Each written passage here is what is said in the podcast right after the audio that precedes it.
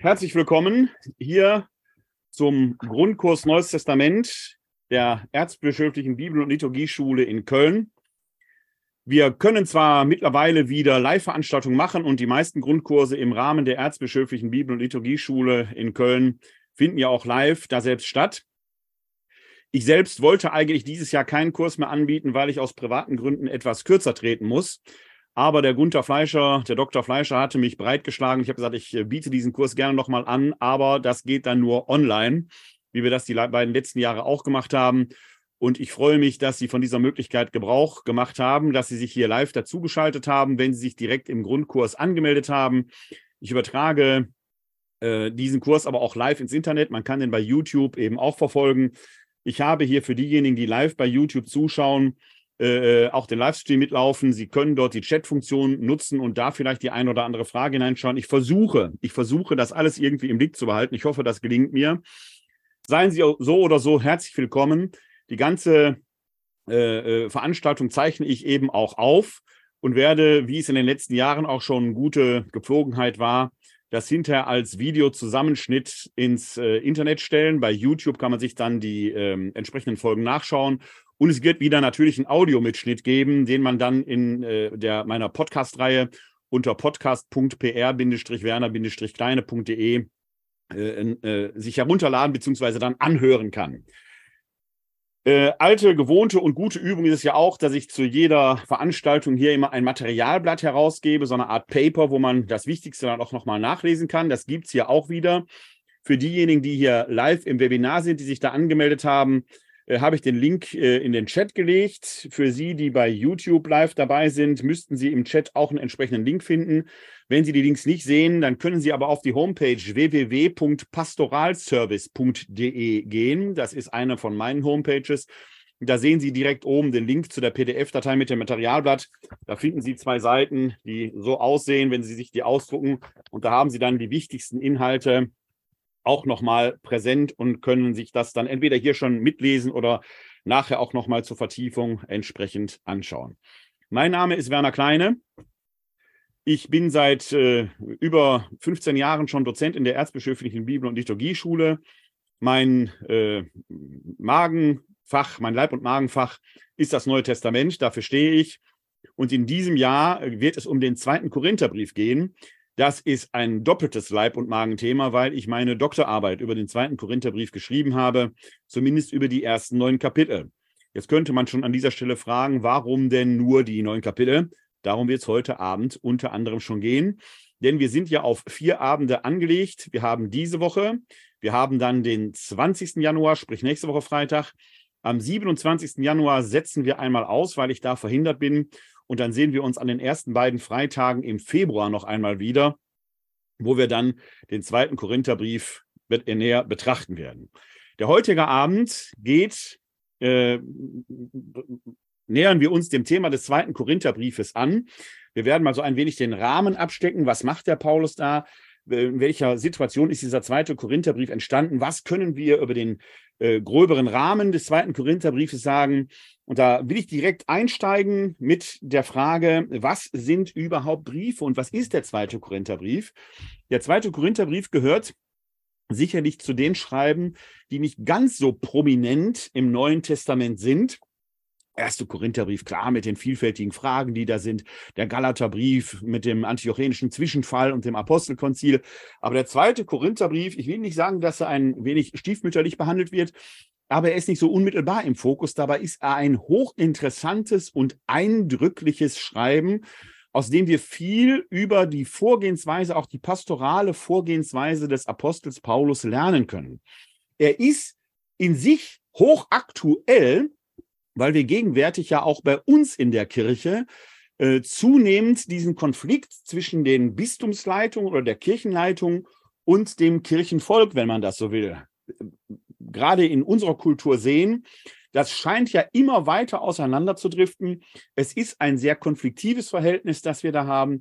Und deswegen ist der zweite Korintherbrief so interessant, weil auch dem zweiten Korintherbrief, und da werden wir gleich näher drauf schauen, ein massiver Konflikt zwischen dem Apostel Paulus und der von ihm gegründeten korinthischen Gemeinde zugrunde liegt. Das Verhältnis zwischen Paulus und Korinth war ohnehin nie ganz frei von, Trü von Trübungen. Mit anderen Gemeinden ist er da wesentlich freundschaftlicher verbunden, mit den makedonischen Gemeinden, insbesondere der Gemeinde von Philippi. Da schreibt er ja im Philipperbrief, ich bin mit euch in Geben und Nehmen verbunden. Das Verhältnis war nahezu freundschaftlich, von großem Vertrauen geprägt.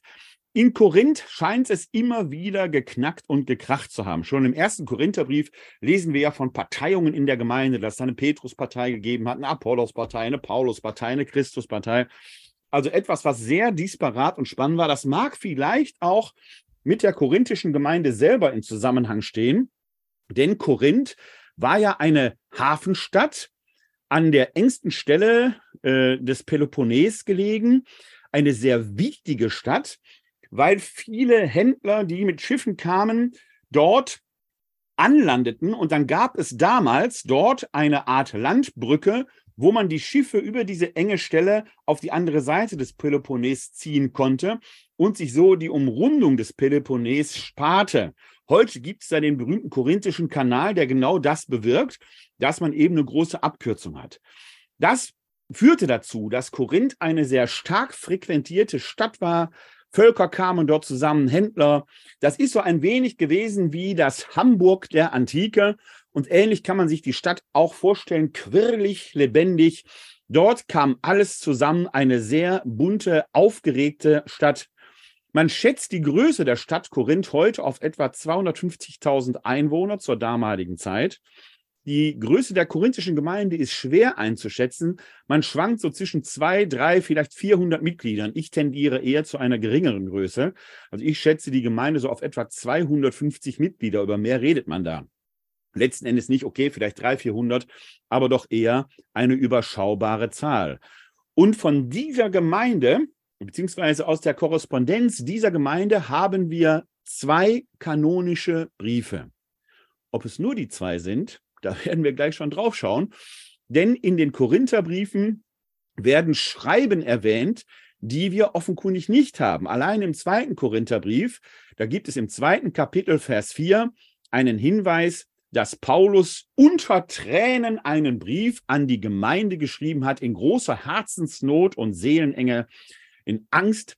Und dieser Brief scheint uns nicht vorzuliegen. Der scheint verloren gegangen zu sein. Also die Korrespondenz zwischen Paulus und den Korinthern ist wesentlich umfänglicher gewesen als das, was wir dort bei uns jetzt in der Heiligen Schrift äh, im Neuen Testament vorliegen haben. Das muss man als erstes so einmal äh, entsprechend schon mal in den Raum stellen, entsprechend feststellen, dass wir im Neuen Testament offenkundig nicht die gesamte Korrespondenz des Apostels Paulus vorliegen haben, sondern äh, in einer gewissen Weise halt einen äh, äh, Auszug davon, vielleicht die Briefe, die man an einer besonderen Weise als überlieferungswert betrachtet hat. Warum man die anderen Briefe nicht überliefert hat, darüber wird in der Exegese tatsächlich gestritten. Man, Exegeten vertreten die Meinung, dass Paulus dort vielleicht nicht in einem besonders guten Licht erscheint, dass er vielleicht die Kontenance verloren hat oder ähnliches. Andere vertreten die Gemeinde, die Ansicht, dass die Gemeinde in einem nicht besonders guten Licht erscheint, dass der Ton vielleicht dann doch der Gemeinde gegenüber zu harsch ist.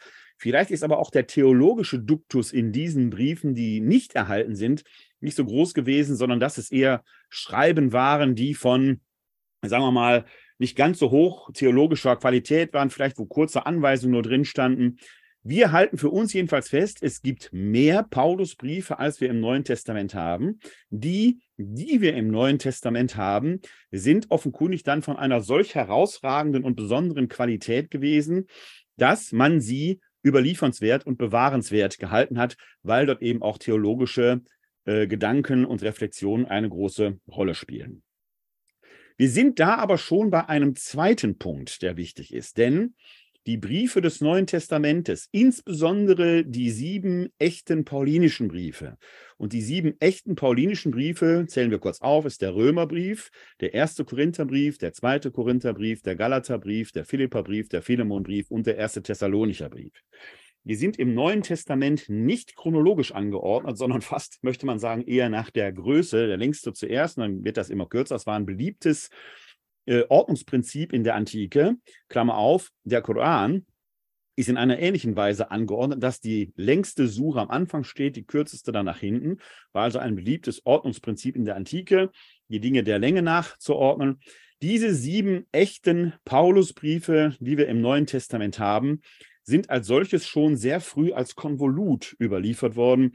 Im ausgehenden ersten Jahrhundert, also rund 30, 40 Jahre nach dem Tod Pauli, lesen wir schon im ersten Korintherbrief, im Korintherbrief des äh, Clemens, ähm, im ersten Clemensbrief von den äh, Paulusbriefen, der zitiert daraus und auch in der Heiligen Schrift, das war ja der Kurs, den wir im letzten Jahr hier hatten, als es um die Petrusbriefe ging, haben wir ja im zweiten Petrusbrief diesen Hinweis, dass es sich lohnen würde, die Paulusbriefe zu lesen, man sie aber mit Bedacht zu lesen habe, damit man äh, sich da nicht in den äh, Gedankengängen des Apostels Paulus verirrt. Diese sieben Briefe haben wir also im Neuen Testament stehen. Sie sind trotzdem von ihrem Inhalt zuerst einmal immer wie jede briefliche, jede echte briefliche Korrespondenz Gelegenheitsschreiben. Es gibt auch die Gattung des Kunstbriefes wo ein Autor vorgibt, einen Brief zu formulieren, den aber letzten Endes nur der Form nach als Brief gestaltet, aber eigentlich gar keinen richtig echten Adressaten hat. Sowas finden wir im Neuen Testament durchaus auch. Wenn wir zum Beispiel an den Jakobusbrief denken oder an den Hebräerbrief, an das Schreiben an die Hebräer, das eher, eher Predigtsammlungen zu sein scheinen, die man dann zusammengefasst hat und in Briefform veröffentlicht hat. Ja, da gibt es vielleicht auch echte Erstadressaten, die aber dann schon Gemeindegruppen waren. Bei den Paulusbriefen kann man samt und sonders in Rechnung stellen, es sind echte Gelegenheitsschreiben, echte Korrespondenz, mit denen Paulus in Kommunikation mit ganz konkreten adressierten Gemeinden tritt. Eigentlich schreibt Paulus alle Briefe, jedenfalls die echten Paulusbriefe, die uns im Neuen Testament vorlieben, an Gemeinden, die er gegründet hat. Mit zwei Ausnahmen. Der Philemonbrief richtet sich an eine Privatperson und der Römerbrief richtet sich an eine Gemeinde, die Paulus noch nicht kennt. Er hat die Gemeinde von Rom nicht gegründet, will aber nach Rom reisen und stellt sich mit dem Römerbrief in einer gewissen Weise vor.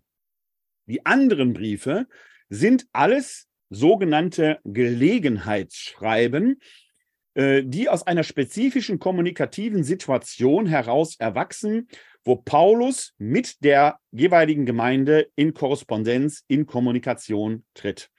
Das heißt, wir können in diesen Fällen immer einen kommunikativen Globe voraussetzen, eine kommunikative Rahmenhandlung oder entsprechend nach einer Ursache fahnden, die äh, dem entsprechenden Schreiben zugrunde liegt. Das wird insbesondere für den zweiten Korintherbrief von einer besonderen Bedeutung sein, wie wir gleich entsprechend sehen werden. Das ist also Punkt 1. Wenn es Kommunikationsschreiben sind, kommunikative Schreiben sind, partizipieren die natürlich auch an gewissen kommunikativen Regeln, die wir haben. Und da tritt schon etwas ganz Erstaunliches zutage, wir haben eine moderne kommunikationspsychologische Theorie. Es gibt viele Theorien. Ich werde Ihnen gleich eine vorstellen, weil ich die für ganz hilfreich halte, auch für die Analyse des zweiten Korintherbriefes. Und es gibt eine antike rhetorische Theorie, die werden wir uns auch gleich näher, etwas näher anschauen. Das bemerkenswerte und interessante ist, dass schon die antiken Rhetoren, und da sind insbesondere die Namen Cicero und Aristoteles zu erwähnen, Cicero lateinisch, äh, Aristoteles etwas älter, griechisch, die in ihrer rhetorischen Theorie den modernen kommunikationspsychologischen Erkenntnissen nicht nur nahe kommen, sondern in vielem sogar dieselben Erkenntnisse haben. So oder so muss man aber feststellen, sowohl die antike rhetorische Theorieentwicklung als auch die moderne Kommunikationspsychologie erfindet Kommunikation nicht. Die machen da kein Regelwerk, durch das Kommunikation besonders gut gelingt. Nein, es ist vielmehr die Theoretisierung, die Systematisierung einer vorgängigen, einer gelebten Praxis. Man beobachtet, wie kommunizieren Menschen, was bewährt sich. Und das bringt man gewissermaßen in ein Schema, in dem man es analysiert und hat so natürlich dann auch ein, ein äh, Vademecum, ein Handbuch an der Hand, mit dem man Kommunikation analysieren kann, beziehungsweise in der rhetorischen Ausbildung oder der kommunikationstheoretischen Ausbildung auf potenzielle Fehler aufmerksam machen kann. Deswegen werden wir uns gleich eine solche moderne kommunikationstheoretische Analyse mal anschauen, ein Modell und auch einen Blick auf die antike Rhetorik werfen. Das wird also hilfreich sein, gerade wenn es um das Beziehungsgeschehen, das hinter den Briefen liegt, zu schauen? Kommt man da überhaupt hinter? Stellen Sie sich einmal folgende Gelegenheit vor. Und wenn ich heute nach Köln gefahren wäre, damit wir uns da live in der Marzellenstraße hätten treffen können, wäre mir das wahrscheinlich wieder passiert. Ist ja gar nicht so selten, dass das passiert. Sie sitzen im Zug, haben keine Kopfhörer auf und irgendwo im Zug klingelt ein Telefon. Das Gespräch wird angenommen und wie das häufig heute so ist, Sie hören, was dort gesagt wird. Aber nur die eine Partei. Die andere können Sie ja nicht hören, weil die ist am anderen Ende der Leitung. Sie können jetzt trotzdem aus dieser Kenntnisnahme der einen Partei, die Sie hören können, in einer gewissen Weise Rückschlüsse auf das ziehen, was dort im Gespräch generell verhandelt wird. Sie hören nur einen Part, bekommen aber doch zumindest eine Ahnung oder einen Eindruck von dem größeren kommunikativen Zusammenhang, obwohl der Ihnen sich so ohne weiteres gar nicht erschließt. Das passiert auch, wenn wir Briefe lesen. Wir haben hier einen Brief. Wir können aus diesem Brief heraus gewisse Rückschlüsse auf den kommunikativen Rahmen, auf die zugrunde, zugrunde liegende Geschichte ziehen. Im Unterschied zu einem Telefonat haben Briefe aber ein gewisses Manko, das schon der Autor des Briefes hat. Denn wenn ich zu Ihnen spreche, egal ob ich jetzt live in der Erzbischöflichen Bibel- und Liturgieschule säße oder ob wir uns jetzt hier online sehen, Sie sehen und Sie hören mich. Sie nehmen also meine Gestik, meinen Gesichtsausdruck wahr. Sie hören meine Stimme, ob die fröhlich, angespannt oder wie auch immer ist. Das heißt, ich habe eine ganze Reihe von kommunikativen Kanälen, auf denen ich Botschaften aussende, obwohl die nichts mit den gesprochenen Worten sofort zu tun haben. Das ist mitunter nicht ganz äh, unerheblich, weil wir in der Kommunikationstheorie sogenannte Double Binds kennen. Dann äh, ein Double Bind steckt also eine Doppelbindung drin entsteht zum Beispiel dann, wenn ich mit Worten eine Botschaft an sie sende, die aber durch meinen sonstigen Habitus nicht gedeckt wird. Also mein sonstiger Habitus, meine Stimmlage, meine Körpersprache, wie auch immer, sendet eine ganz andere Botschaft aus. Das kennen Sie alle, wenn Sie früher die Mutter besucht haben. Sie sind verheiratet, haben vielleicht sogar Kinder, eigene Familie, wie auch immer. Und Sie äh, gehen jetzt Ihre Mutter oder Ihren alten Vater besuchen und äh, sind ein ganzes Wochenende allein bei dem gewesen. Und jetzt sagen sie zum Schluss, Mutter, Vater, wie auch immer, ich muss jetzt langsam mal gehen. Dann werden sie mit den Worten oft genug gehört haben, ja, das ist schön, mach's gut. Und das Gesicht spricht dann oft oder die Stimmlage oft etwas ganz anderes aus, wie jetzt willst du schon gehen, du bist doch gerade erst gekommen, bleib ein bisschen noch. Diese Double Binds sind hochgefährlich, weil man als jemand, dem ein Double Bind entgegengeht, der oft gar nicht richtig mit umgehen kann. Denn der Sender eines solchen Double Binds hat uns gerade eine Falle gestellt. Er kann ja immer sagen, ich habe doch gesagt, du kannst gehen. Auf der anderen Seite ist bei uns eben über die anderen kommunikativen Kanäle oft eben nonverbal die Botschaft angekommen, nee, eigentlich sollst du noch bleiben. Da kommt man so ohne weiteres gar nicht richtig raus. Das ist gleichwohl etwas, was die gelebte Kommunikation vis-à-vis -vis ausmacht. Selbst am Telefon, wo die Gestik ausfällt, habe ich aber doch die Stimme, die mir eine entsprechende äh, Botschaft noch mitsendet. So Feinheiten, kommunikative Feinheiten wie Ironie kann man schon durch Stimmmodulation deutlich machen. Briefe haben all das nicht. Briefe bestehen nur aus dem reinen Wort wie Texte überhaupt. Das ist für die Analyse nicht ganz unproblematisch, weil wir manchmal natürlich gar nicht wissen, ist der jetzt wütend? Ist der jetzt fröhlich? Geht es hier um eine sachliche Erörterung, wie auch immer? Um das an einem Beispiel deutlich zu machen, hat jetzt nichts mit dem zweiten Korintherbrief zu tun, ist gleichwohl ähm, biblisch orientiert. Wir haben den vor Pilatus angeklagten Jesus im Johannesevangelium. Und dort fragt Pilatus, den Jesus, bist du der König der Juden? Und dann steht in unseren deutschen Übersetzungen, auch in der Einheitsübersetzung dort relativ lapidar, ich versuche unbetont zu sprechen, du sagst es. Jetzt ist die Frage, wie hat Jesus denn diese Antwort gesprochen? Frage des Pilatus, bist du der König der Juden? Jetzt könnte Jesus gesagt haben, du sagst es. Und so hören Sie das oft auch, wenn der Lektor eine solche Lesung oder das Evangelium entsprechend vorträgt oder die Lektoren. Also affirmativ bestätigen, ja klar, ich bin der König der Juden. Jesus könnte aber genauso gesagt haben, Pilatus fragt, bist du der König der Juden?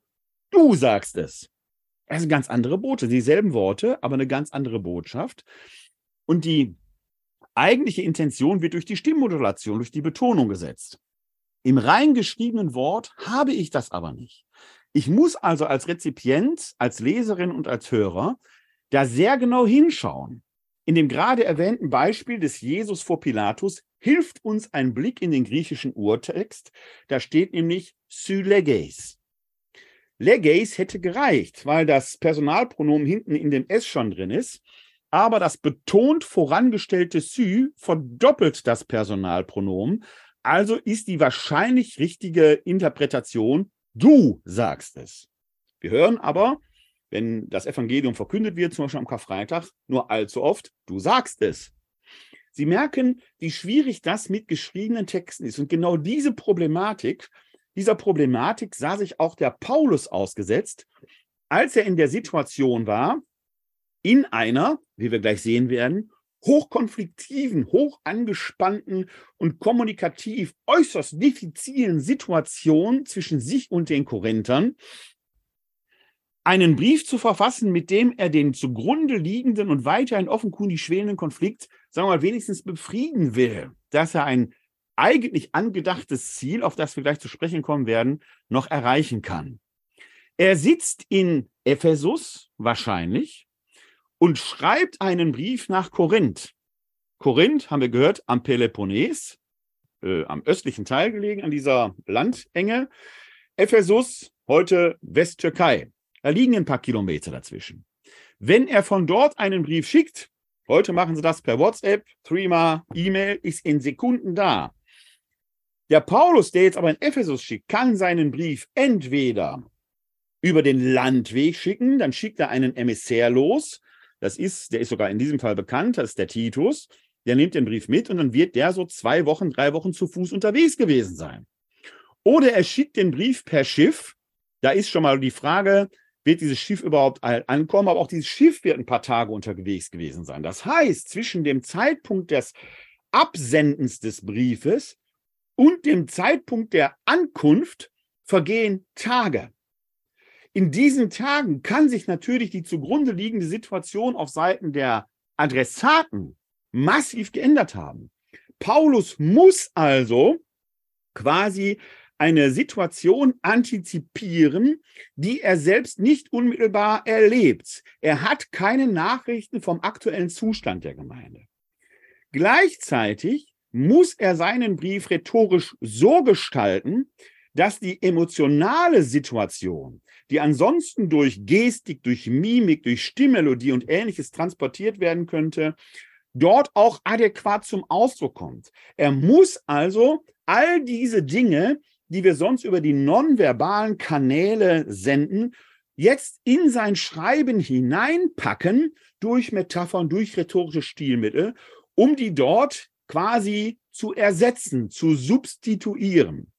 Das macht diese Briefe dann tatsächlich zu kleinen kommunikativen Meisterwerken, wobei man nie genau weiß, geht die kommunikative Strategie des Paulus auf. Das ist also schon erstmal der wichtige Hintergrund, den wir hier am Anfang für uns reklamieren müssen. Wenn wir diese Briefe nicht einfach als theologische Traktate lesen, das wird ja heute oft so gemacht, dass man aus diesen Briefen dann einzelne Sätze herausnimmt und dann ganze theologische Welten daraus entwickelt. Dabei vergessend, dass die ursprünglich mal in ganz bestimmten Theolo in ganz bestimmten kommunikativen Situationen eine wichtige Rolle spielen. Diesen kommunikativen Globe versuchen wir gleich mal ein wenig zu eruieren. Das zweite, was man aber jetzt schon feststellen kann, was ich jetzt schon feststellen möchte, die Briefe sind erstaunlich theologisch. Heute werden sie in Predigten, Reden, Ansprachen und ähnliches immer, man darf die Leute nicht überfordern. Und dann versucht man das Ganze so zu reduzieren, dass man manchmal den Eindruck hat, Prediger oder Vortragende reden wie zu kleinen Kindern, als wenn sie nicht selbst denken können. Wenn wir in die Briefe des Neuen Testamentes schauen, nicht nur die, aber insbesondere die des Paulus, dann stellt man fest, auf welch hohem Reflexionsniveau die verfasst sind. Der mutet seinen Zuhörerinnen und seinen Lesern da schon einiges zu des Mitdenkens. Er muss also aber auch offenkundig auf bestimmte Dinge aufbauen können, also auf ein vorgängiges Wissen aufbauen können. Ja, er muss sogar auf eine gewisse Kenntnis der Schrift aufbauen können. Er hat es dort mit gebildeten Leuten zu tun. Denen kann er einiges abverlangen. Man kommuniziert auch, wenn man sich selbst als Apostel versteht und Gründervater der Gemeinde ist, einen gewissen Autoritätsanspruch hat, mit seinen Leuten auf Augenhöhe. Jetzt schauen wir uns mal, bevor wir dann in den Text selber für heute anfanghaft einsteigen, äh, ganz am Anfang einmal so ein paar kommunikationstheoretische Dinge an. Ganz wichtig ist erstmal, wenn es sich nicht um die Form Kunstbrief handelt, sondern um echte kommunikative Akte, und das ist bei den Paulusbriefen ebenso, dann wird ja durch den Brief eine Beziehung zwischen Absender und Adressat nicht nur hergestellt, sondern die soll konstituiert, bestätigt, aufrechterhalten, wiederhergestellt werden. Es ist also in jedem Fall ein Beziehungsgeschehen. In der antiken Rhetorik, oder schon die antike Rhetorik, hat dort einige Parameter für hergestellt. Am Anfang des Briefes finden wir deshalb natürlich erstmal, wie das heute bei Briefen auch entsprechend wäre, eine ähm, entsprechende Adressierung an wen ist dieser Brief als solches gerichtet? Und da stellen wir, wenn wir in den zweiten Korintherbrief gucken, und ich versuche Ihnen den Text mal einzublenden, ich hoffe, das funktioniert, da kann ich Ihnen direkt einen kleinen Hinweis geben. Sie sollten das jetzt hoffentlich auch sehen. Äh, ich arbeite hier sehr gerne mit diesem Mittel äh, äh bibleserver.com oder bibleserver.de. Ähm, ich hoffe, Sie sehen ihn jetzt jedenfalls. Ähm, äh, ist ein sehr schönes Tool im Internet, wo Sie verschiedene Übersetzungen zur Verfügung haben. Blende die mal hier ein, was hier auf den ersten Blick ist. Es gibt noch viele mehr Übersetzungen. Wir arbeiten jetzt hier mit der Einheitsübersetzung von 2016. Es gäbe aber auch zum Beispiel die Luther-Übersetzung. Also wenn Sie für sich, für Ihren privaten Gebrauch da mal übersetzungskritisch unterwegs sein wollen und Übersetzungen vergleichen wollen, kann ich eben nur dieses Tool bibleserver.de entsprechend empfehlen. So, und da sehen wir jetzt mal hier in 2 Korinther 1, 1 und folgende den, die Brieferöffnung, also die Anschrift und den Beginn Gruß. Und da heißt es, Paulus durch Gottes Willen, Apostel Christi Jesu und der Bruder Timotheus an die Kirche Gottes, die in Korinth ist, und an alle Heiligen in ganz Achaia. Gnade sei mit euch und Friede von Gott, unserem Vater und dem Herrn Jesus Christus. Diese Brieferöffnung ist auf den ersten Blick einigermaßen unspektakulär. Paulus betont noch einmal sein Apostelsein. Das ist ihm in Abgrenzung zu den anderen oder gerade auch im Vergleich mit den anderen Aposteln besonders wichtig. Wir haben ja im Neuen Testament keinen einheitlichen Apostelbegriff. Für Lukas sind Apostel nur diejenigen, die zum Zwölferkreis gehören. Paulus hat einen weiteren Begriff. Manche Exegeten gehen sogar davon aus, wenn man zum Beispiel an die Apostolin Junia denkt, dass er alle Verkünder die in irgendeiner Weise eine Auferstehungserfahrung gemacht haben, äh, Apostel sind. Für ihn jedenfalls stellt gerade im Vergleich mit dem Zwölferkreis fest, auch er ist Apostel wie sie. Warum? Weil er seinen Auftrag unmittelbar vom Auferstandenen erhalten hat, nämlich vor Damaskus. Übrigens ein Ereignis, auf das er im zweiten Korintherbrief, hinten im äh, zwölften äh, Kapitel, nochmal in einer besonderen Weise rekurriert, werden wir uns an einem der nächsten Abende sicher näher anschauen. Im Unterschied zu Lukas nimmt er ein Kriterium heraus. Für Lukas war wichtig, man musste nicht nur Zeuge der Auferstehung sein, sondern auch die irdischen Ereignisse Jesu mitverfolgt haben. Da muss Paulus im zweiten Korintherbrief freilich feststellen, dass er Jesus nicht im Fleische nach, also nicht den irdischen Jesus kannte, aber er nimmt für sich in Anspruch, dass er eben seine Berufung, seine Beauftragung als Verkünder des Evangeliums des vom Kreuzestod auferstandenen Jesus Christus von demselben daselbst erhalten habe. Interessant an dieser Brieferöffnung ist aber, dass er schon mal einen Mitadressanten, einen Mitabsender erwähnt, nämlich den Timotheus. Der ist bei ihm. Dieser Hinweis ist nicht ganz unwichtig, weil wir innerhalb nicht nur, aber insbesondere auch des zweiten Korintherbriefes oft den Wechsel zwischen der ersten Person Singular und der ersten Person Plural vorfinden.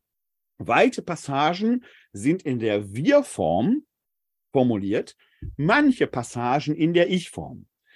Das ist kein Zufall. Man kann dahinter vermuten, dass der Abfassung dieses Briefes ein großer und weitgehender Beratungsprozess des Paulus mit seinen Kollegen Titus, Silvanus, Timotheus, hier wird besonders der Timotheus erwähnt, vorausgegangen ist. Ein solcher Prozess, ich blende mich mal ein, damit Sie mich sehen können, wir schauen uns den Text aber gleich nochmal an, ist auch deshalb nicht unerheblich, weil natürlich im Unterschied zu heute, wo man schnell Nachrichten via WhatsApp schreibt, kostet ja nichts, damals mit durchaus werthaltigen Materialien arbeitete. Papyrus war sicherlich kein Luxusprodukt im engeren Sinn, aber es war auch kein Produkt, das überall einfach so verfügbar war. Man konnte also nicht einfach was schreiben und schmiss das dann weg, wie das heute äh, oft so ist, sondern man bereitete sich schon auf seinen solchen Brief inhaltlich sehr deutlich vor. Und das steckt oft hinter den Wir-Passagen, dass wir da vermuten können, dass da doch ein großer Austauschprozess mit seinen Mitarbeitern stattgefunden hat. Und davon unterscheiden sich dann die Ich-Passagen, wo Paulus deutlich als Einzelperson in den Vordergrund tritt. Wir werden gleich eine Stelle sehen, an denen gerade dieser Wechsel zwischen Ich und Wir sogar von, ich kleiner Spoiler, literarkritischer Bedeutung ist. Wir haben gerade was den zweiten Korintherbrief angeht, nämlich die Frage, ist das überhaupt ein Brief oder stecken da nicht zwei Briefe drin? Kommen wir gleich nochmal näher zu. Und da spielt dieses Hervortreten des Paulus in der Ich-Form eine besondere Rolle.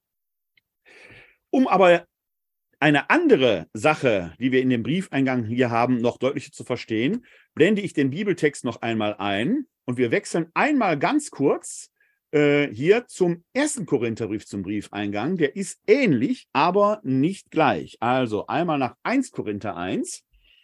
Da heißt es noch, Paulus, durch Gottes Willen berufener Apostel Christi Jesu und der Bruder Sosthenes, also anderer Mitabsender, an die Kirche Gottes, die in Korinth ist, die Geheiligten in Christus Jesus, die berufenen Heiligen mit allen, die den Namen unseres Herrn Jesus Christus überall anrufen, bei ihnen und bei uns. Gnade sei mit euch und Friede von Gott, unserem Vater und dem Herrn Jesus Christus.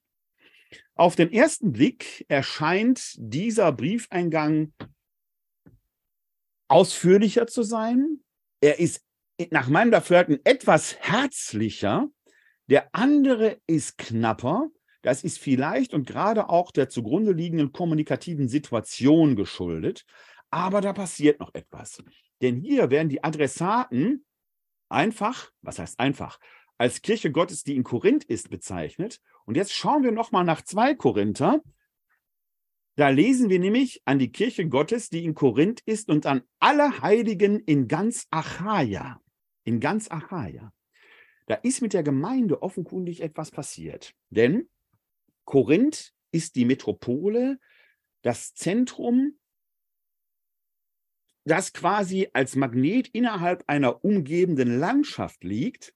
Und diese umgebende Landschaft ist die Achaia. Ich sitze hier in meinem Arbeitszimmer in Wuppertal. Das wäre vergleichsweise die Metropole. Und das umgebende Land wäre analog zur Achaia das Bergische Land. Wenn Sie in Köln beispielsweise sitzen, dann wäre Köln die Metropole und das umgebende Land das Rheinland. Zwischen 1 Korinther und 2 Korinther scheint sich die Gemeinde also weiterentwickelt zu haben, es befinden sich oder gehören zur Gemeinde nicht mehr nur Christinnen und Christen, die in der Stadt selber sitzen, sondern die hat ihre, ihren Wirkungskreis ausgedehnt ins Umland. Innerhalb weniger Jahre hat man quasi die Fühler ausgestreckt in das Umland hinein. Zu diesem Zeitpunkt kann man davon ausgehen, dass entweder die aus dem Umland regelmäßig in die Stadt gekommen sind, um dort an den Gemeindeversammlungen teilzunehmen, oder aber der Brief des Paulus wurde auch an Dependancen im Umland geschickt. Wir sehen aber, wie in dieser frühen Christenheit auch die gemeindliche Verkündigungstätigkeit, denn das ist Werk der Gemeinde, nicht des Paulus. Der Paulus nimmt das in Anführungszeichen nur zur Kenntnis, so stark war, dass es ins Umland ging. Das könnte doch schon ein Lerneffekt für heute sein. Man verlässt sich eben nicht nur auf den Gemeindegründer, vulgo den Bischof oder den Pfarrer, sondern man ist selbsttätig verkünderisch und bringt die Botschaft ins Umland. Das spricht für ein großes Selbstbewusstsein der Gemeinde. Und dieses Selbstbewusstsein der Gemeinde ist für den Paulus durchaus zu einem Problem geworden, wie wir gleich sehen werden. Wir müssen aber noch einen ganz kurzen Hinweis oder zwei kurze Hinweise auf den äh, kommunikativen Kontext oder auf die kommunikativen Rahmenbedingungen. Wenn man jetzt in die Kommunikationstheorie schaut, muss ich natürlich gerade am Anfang in einer brieflichen Situation, wo ich diese äh, praktischen kommunikativen Möglichkeiten wie winken, freundlich zulächeln, was auch immer nicht habe, ja erstmal auf der gegenüberliegenden Seite eine Bereitschaft schaffen, mir überhaupt zuzuhören. In einer Live-Situation kann ich das eben wieder mit nonverbalen Mitteln machen, wie auch immer. Ich muss die Aufmerksamkeit erregen. Ich kann lauter oder leiser werden, kann Witzchen machen, was auch immer. All das funktioniert in Briefen eben nicht. In der Briefkunst der Antike nimmt man da einen Begriff, den man eben auch aus der Rhetorik, aus der praktischen Rhetorik kennt. Das ist die sogenannte Captatio Benevolentiae also die Erregung von Aufmerksamkeit beziehungsweise das Erringen, das Ereifern, das äh, Ereilen der wohlwollenden Zuhörbereitschaft auf Seiten der Empfängerinnen und Empfänger.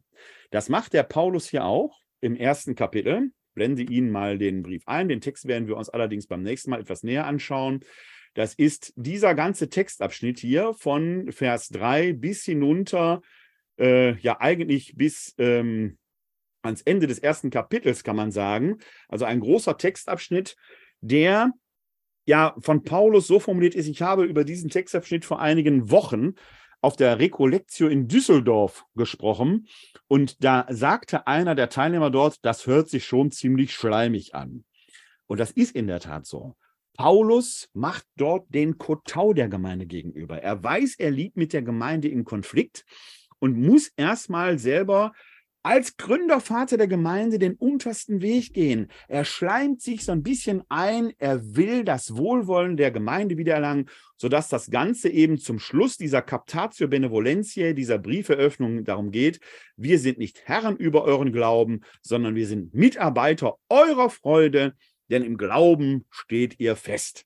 Paulus, der Gründervater der Gemeinde, macht hier ein Statement, um die fragile Kommunikationssituation, die fragil gewordene Beziehung zur Gemeinde nicht zu gefährden.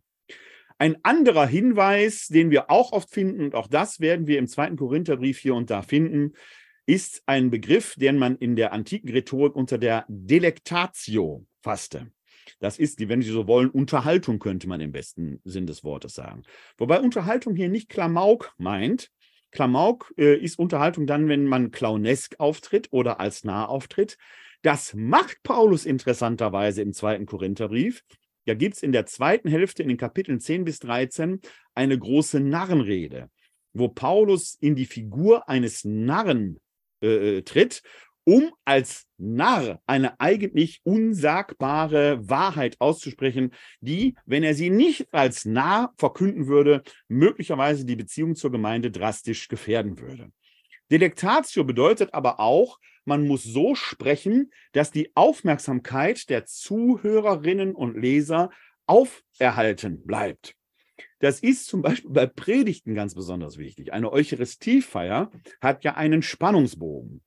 Und der erste Spannungshöhepunkt einer Eucharistiefeier ist bei der Verkündigung des Evangeliums erreicht.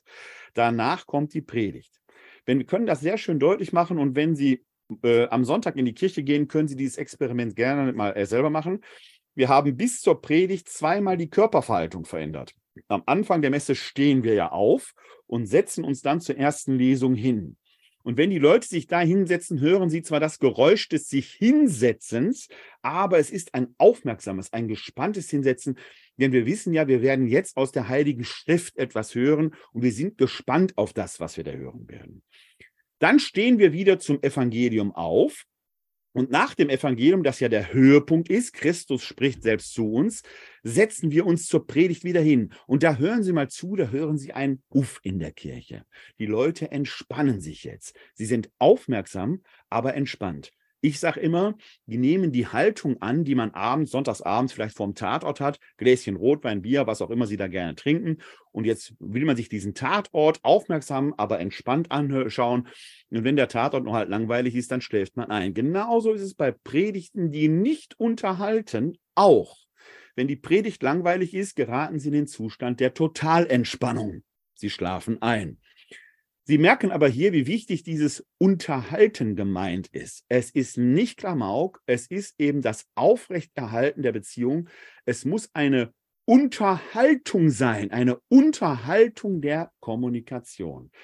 Das ist in der brieflichen Rhetorik umso bedeutsamer, als ich natürlich in einer konkreten Kommunikationssituation, wenn ich merke, die Leute schlafen wir ein, es wird laut im Raum, man hört Schnarchgeräusche, was auch immer, die Leute fangen an, mit dem Hintern auf dem Sitz so hin und her zu rascheln, kann ich reagieren.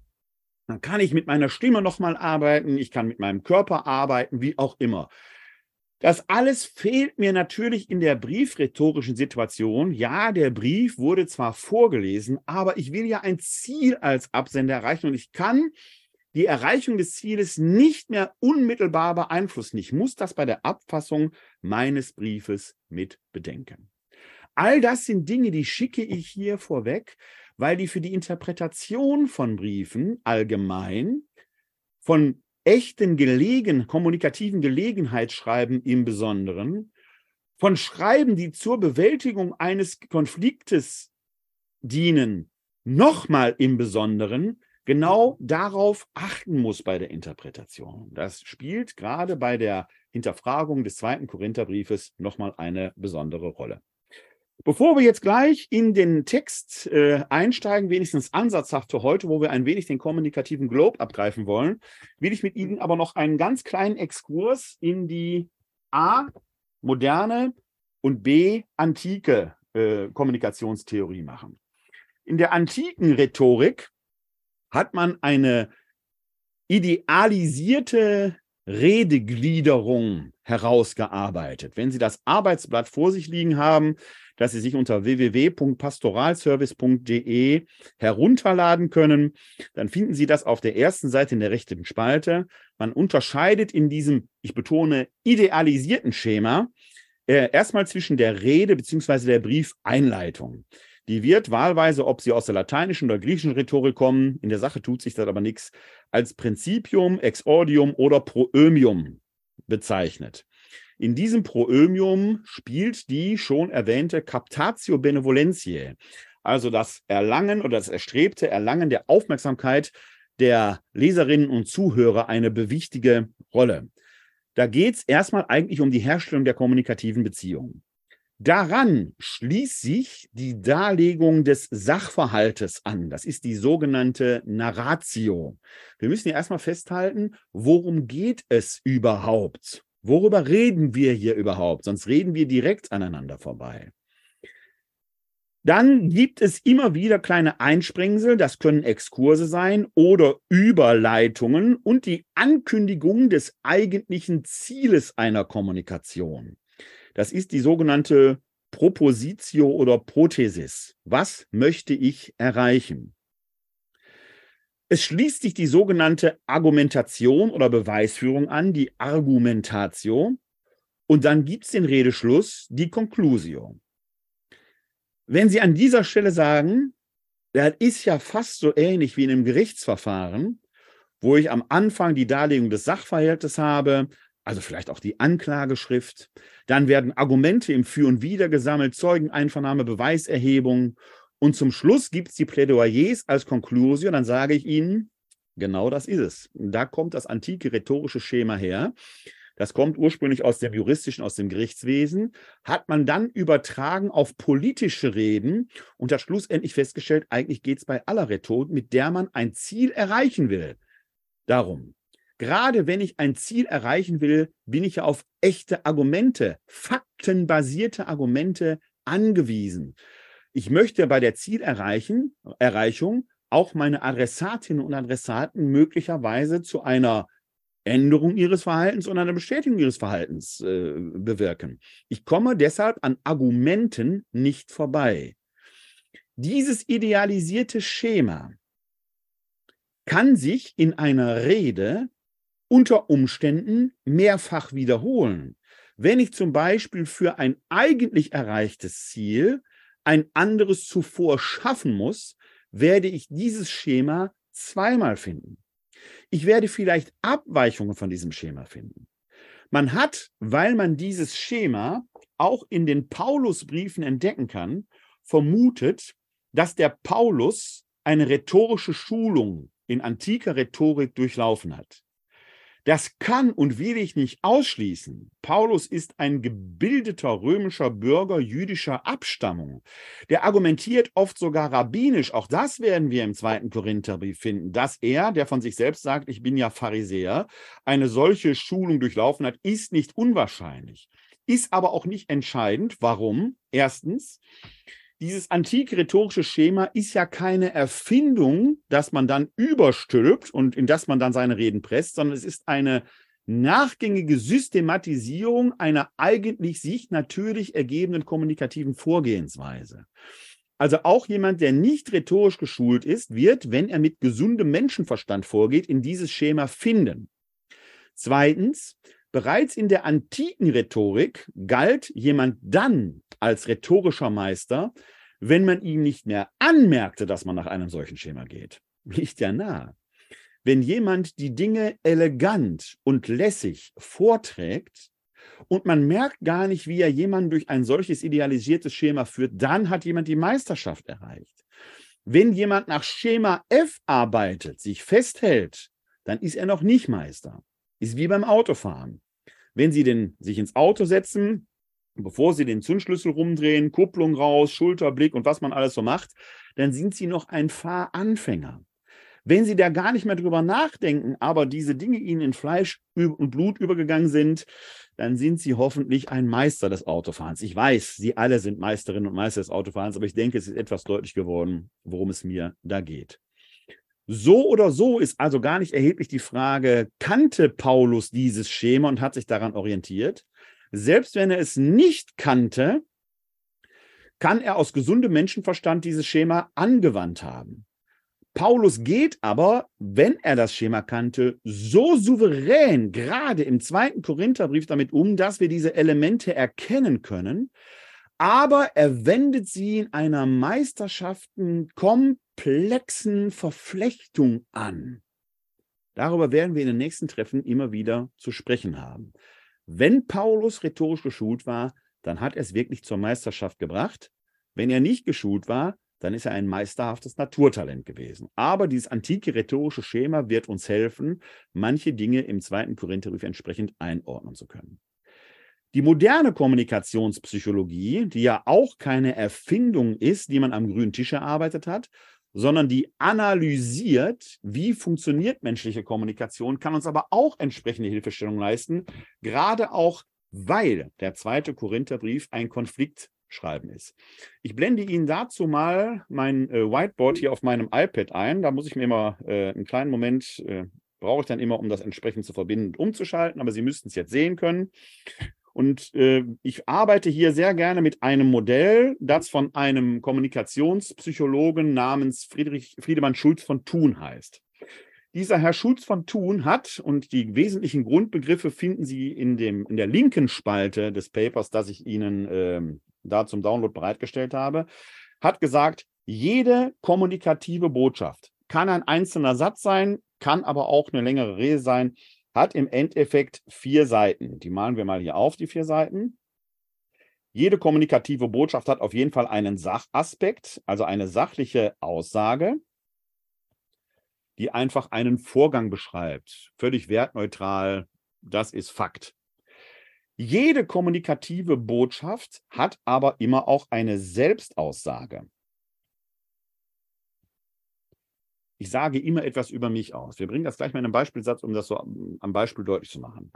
Gleichzeitig impliziert jeder kommunikative Akt einen Beziehungsaspekt.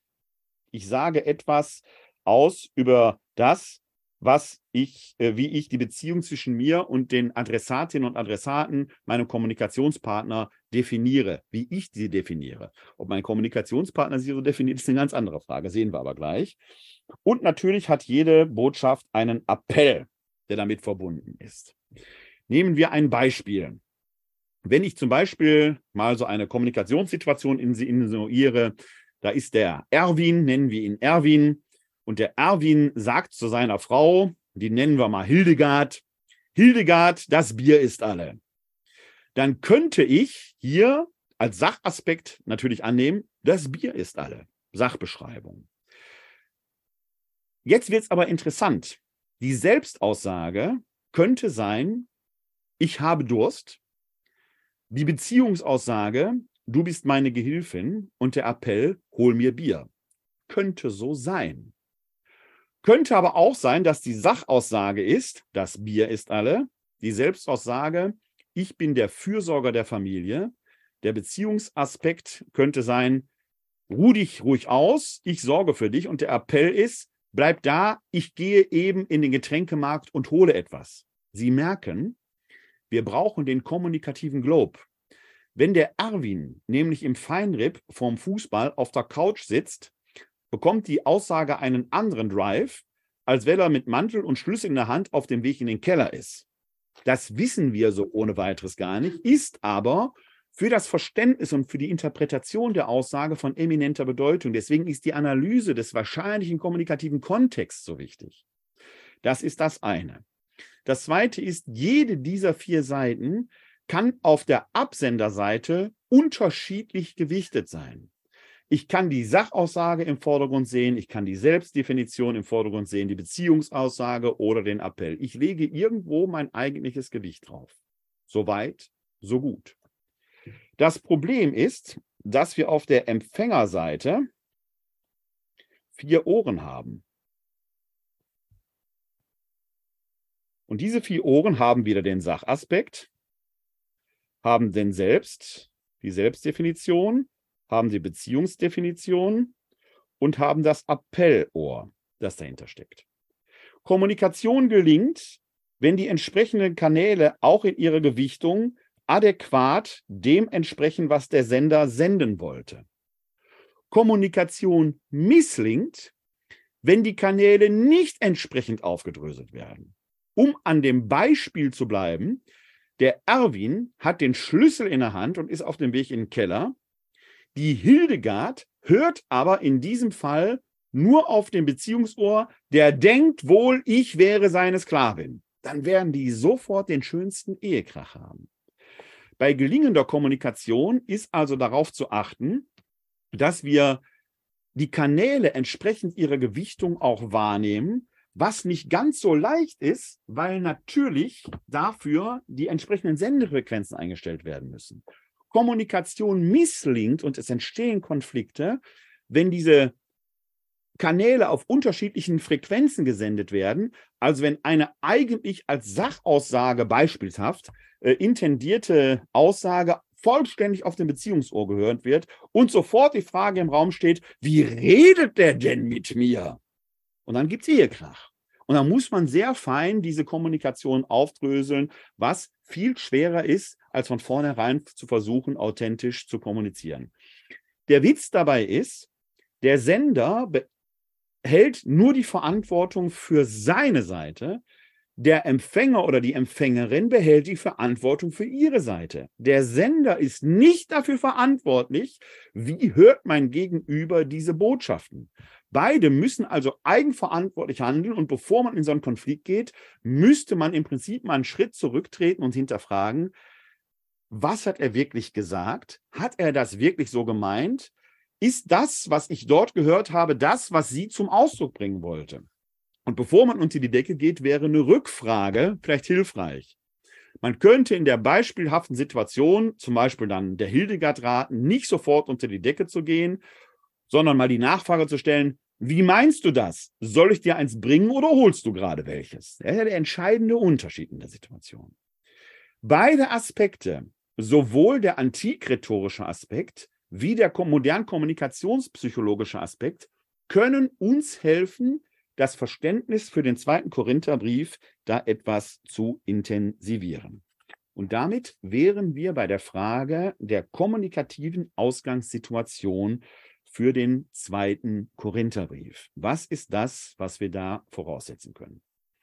Uns hilft hierbei natürlich die Tatsache, dass wir einen ersten Korintherbrief haben. Das heißt, es gibt auf jeden Fall schon eine vorgängige Geschichte mit der Gemeinde. Wir wissen, dass die Gemeinde hochkomplex war, hochdiskursiv war, dass es Parteiungen in der Gemeinde gab.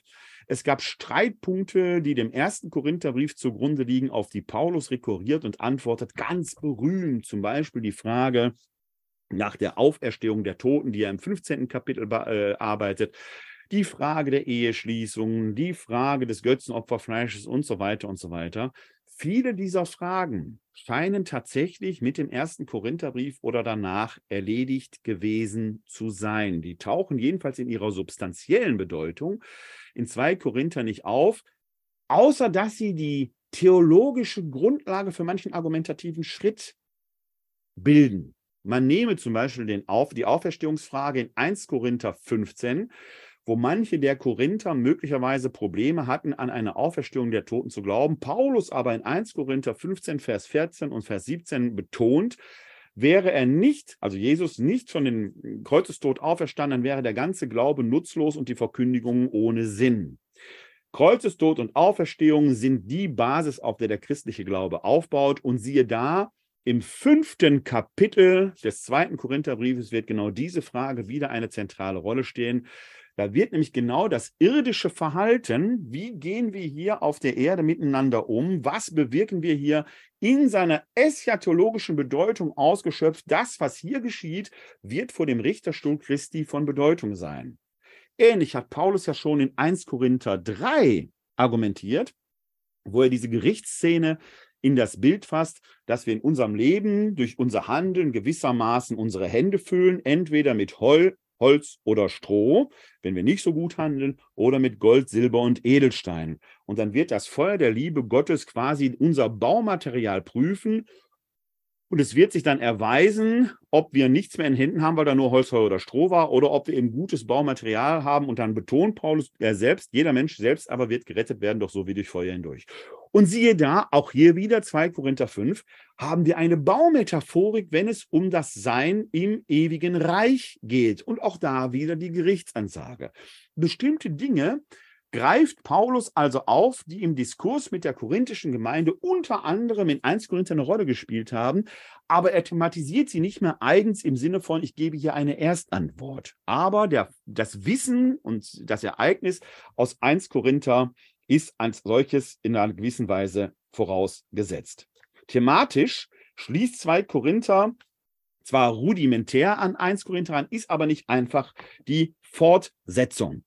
Stattdessen scheint es einen neuen Konflikt oder einen grundlegenden Konflikt gegeben zu haben.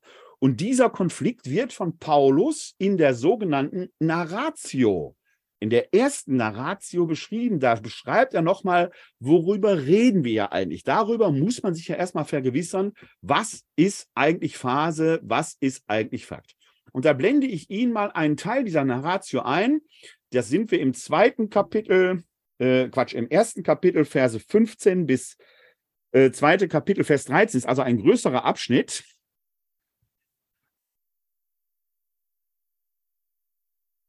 Und da betont Paulus hier in 1 Korinther 15 zuerst, in dieser Zuversicht wollte ich zunächst zu euch kommen, damit ihr ein zweites Mal Gnade erfahren hättet. Von euch wollte ich dann nach Mazedonien weiterreisen und von Mazedonien zu euch zurückkommen, um von euch für die Reise nach Judäa ausgestattet zu werden. Dies also wollte ich, war ich dabei leichtsinnig, oder will ich das, was ich will, dem Fleische nach, sodass bei mir Ja und Nein gleich, Ja, Ja und Nein, Nein gilt? Gott ist treu. Er verbürgt dafür, dass unser Wort euch gegenüber nicht Ja und Nein zugleich ist, denn Gottes Sohn, Jesus Christus, der euch durch uns verkündet wurde, durch mich, Silvanus und Timotheus, ist nicht als Ja und Nein zugleich gekommen. In ihm ist das Ja verwirklicht. Wir haben also hier schon mal einen Punkt, wo Paulus betonen muss, mein Wort gilt. Und sein Wort scheint offenkundig mit angekündigten Besuchen zusammenhängen, zu hängen, also mit Reiseplänen. Diese Reisepläne werden auch im weiteren Fortgang immer wieder eine Rolle spielen. Wenn wir da mal kurz hier in das ähm, zweite Kapitel gucken, da gibt es dann zum Beispiel unten die Verse 12 und 13. Da schreibt er, als ich dann nach Troas kam, um das Evangelium Christi zu verkünden und mir der Herr eine Tür öffnete, hatte mein Geist dennoch keine Ruhe, weil ich meinen Bruder Titus nicht fand. So nahm ich Abschied von ihm und reiste nach Mazedonien. Also auch da geht es wieder um Reisen. Und dann gibt es nochmal eine bedeutsame Notiz im äh, neunten Kapitel.